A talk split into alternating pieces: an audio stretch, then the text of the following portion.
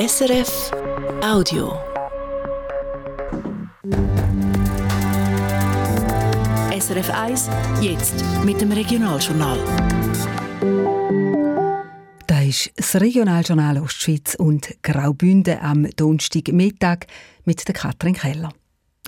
Im Industriegebiet Gloten in der Thurgauer Gemeinde Siernach steht eine Industriehalle seit zwei Stunden in Vollbrand.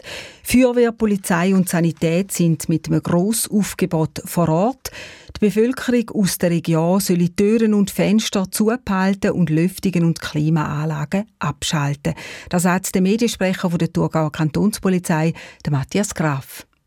In dieser Industriehalle hat ähm, Farbstoff, Chemikalien gelagert und aufgrund von der starken Rauchentwicklung muss man auch mit giftigen Stoffen rechnen und darum haben wir die Bevölkerung aufgefordert, dass die Türen und Fenster schließen. Die Mitarbeitenden vor Ort und auch in den Gebäuden rundherum sind evakuiert worden. Bis jetzt sind drei Leute mit einer Rauchvergiftung leicht verletzt. Sie werden vor Ort von der Sanität betreut. Das World Economic Forum WEF und die Gemeinde Davos wollen längerfristig zusammenarbeiten. Dafür haben sie eine schriftliche Partnerschaft unterschrieben. Das WEF bekenne sich zu Davos als Veranstaltungsort, heisst es in einer Mitteilung. Davos wiederum garantiert damit die Unterstützung vom WEF. Der Davoser Landamann Philipp Wilhelm wir wollen den Pfad weitergehen, der Welt zeigen, dass man Grossanlass in so einem äh, Ausmaß auch kann eben nachhaltiger gestalten. Wir sind sicher noch nicht am Ziel, aber ich glaube, man hätte in den letzten Jahren viel, viel Verbesserungen können erzielen, was zeigt, dass wenn man da dran ist, wenn man sich da reinknüllt, dann kann man auch etwas erreichen. Und es ist schön, äh, dass man äh, die Partnerschaften der Wege so will weitergehen miteinander. SWEF werde sich auch mehr an den Kosten für die Sicherheit beteiligen. Wie viel mehr SWEF an die Kosten zahlt, ist laut Philipp Wilhelm aber noch nicht spruchreif. Klar ist, CO2-Emissionen vom Anlass sollen Davos weiter sinken. SWEF zahle 1 Million Franken an den Bau von einer neuen Wärmezentrale beim Kongresszentrum, um die fossile Heizung zu ersetzen. Wir haben es vorher in den Nachrichten gehört. Die Logistikfirma Planzer mit Sitz im zürcherischen Dietiken übernimmt den St. Galler Postdienstleister Quickpack und Quick Mail. Das ist nachdem die Übernahme vom St. Galler Unternehmen durch die Post letzten Monat noch gescheitert ist. Christian Massina. Und zwar, weil die Wettbewerbskommission vom Bund die Übernahme dort Post verboten hat. Mit dem Argument, da würde die marktbeherrschende Stellung der Post zementieren und faktisch ein Monopol schaffen. Dort mal ganz zum Ärger von der St. Gallen Quickmail-Gruppe, die sich auf den Versand von Briefen und Päckchen spezialisiert hat. Es standen über 3000 Arbeitsplätze auf dem Spiel, hat das Unternehmen nach der gescheiterten Übernahme dort Post mitteilt. Jetzt also klappt es gleich noch mit der Übernahme damals die Logistikfirma Planzer aus dem Kanton Zürich. Wie Planzer in einer Mitteilung schreibt, steche die Übernahme der Schweizer Päckli und Briefmat. Auch die St. Gallen Quickmail Gruppe begrüßt laut der Mitteilung die Übernahme. Der Name Quickpack soll nach dem Zusammenschluss dem verschwinden.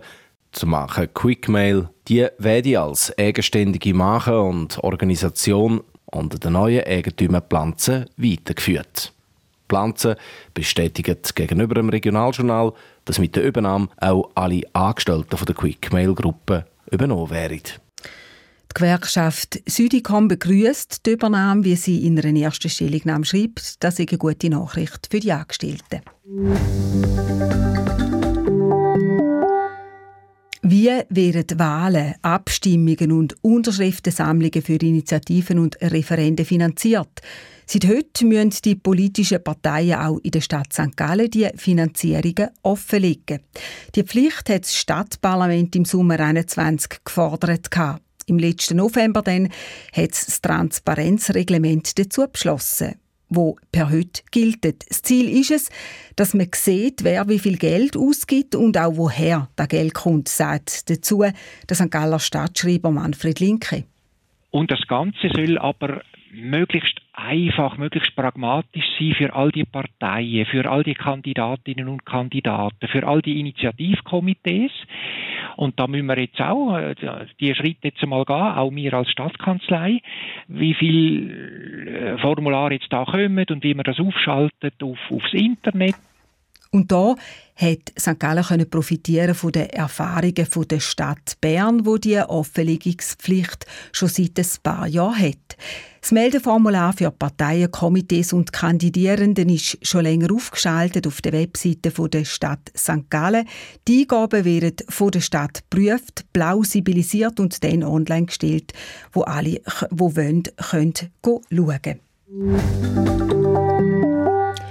Züger Frischkäse AG mit Sitz Zoberbüren im Kanton St. Gallen akzeptiert eine Strafe im Zusammenhang mit einer Gewässerverschmutzung, wo Molkenwasser in die Tour geflossen ist.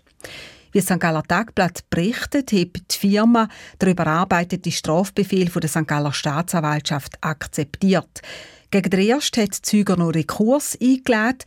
Daraufhin hat die Staatsanwaltschaft die Ersatzforderung angepasst. Von 73.000 auf 54.000 Franken. Laut dem Unternehmen, weil das Wasser weniger verschmutzt war als ursprünglich angenommen.